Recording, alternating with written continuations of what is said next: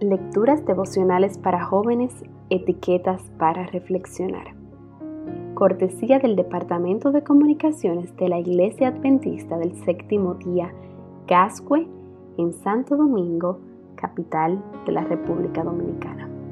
En la voz de Maciel Jiménez. Hoy, 10 de enero de 2021, el tintineo de las campanillas.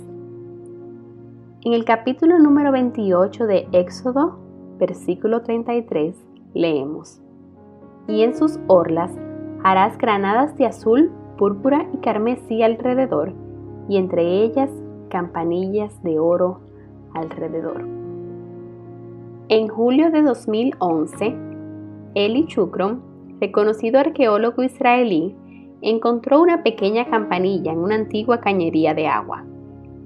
Su origen data de 2000 años atrás y se la identificó como parte de la vestimenta del sumo sacerdote. El manto tenía muchas campanillas que tintineaban con cada paso. Todos lo escuchaban llegar, todos lo escuchaban irse.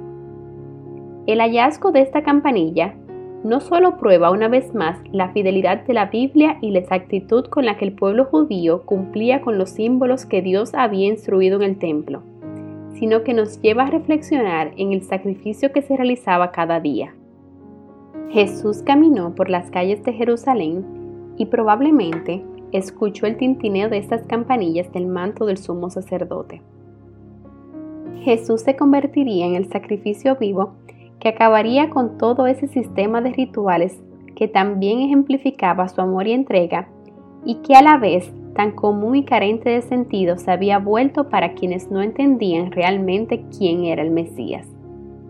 El pueblo escuchaba el tintineo de las campanillas del sumo sacerdote, mientras Jesús caminaba a su lado.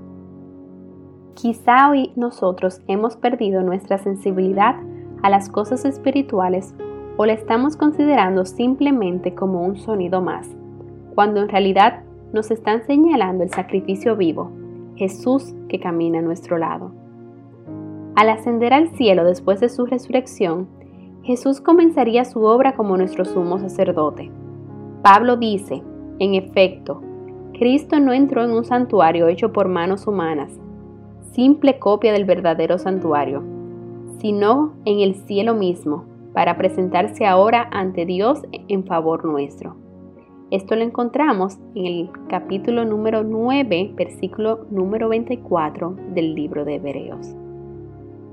En Patriarcas y Profetas, página número 372, leemos, La obra de Cristo en favor de la redención del hombre la purificación del pecado del universo se concluirá quitando el pecado del santuario celestial y colocándolo sobre Satanás, quien sufrirá el castigo final.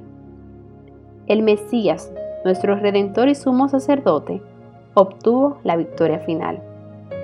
Ojalá decidamos caminar más conscientes de quién tenemos al lado y qué triunfo ha ganado. Hoy, presta atención a algún elemento cotidiano que te haga pensar en tu Salvador y memoriza algún versículo relacionado con él. Que Dios te bendiga.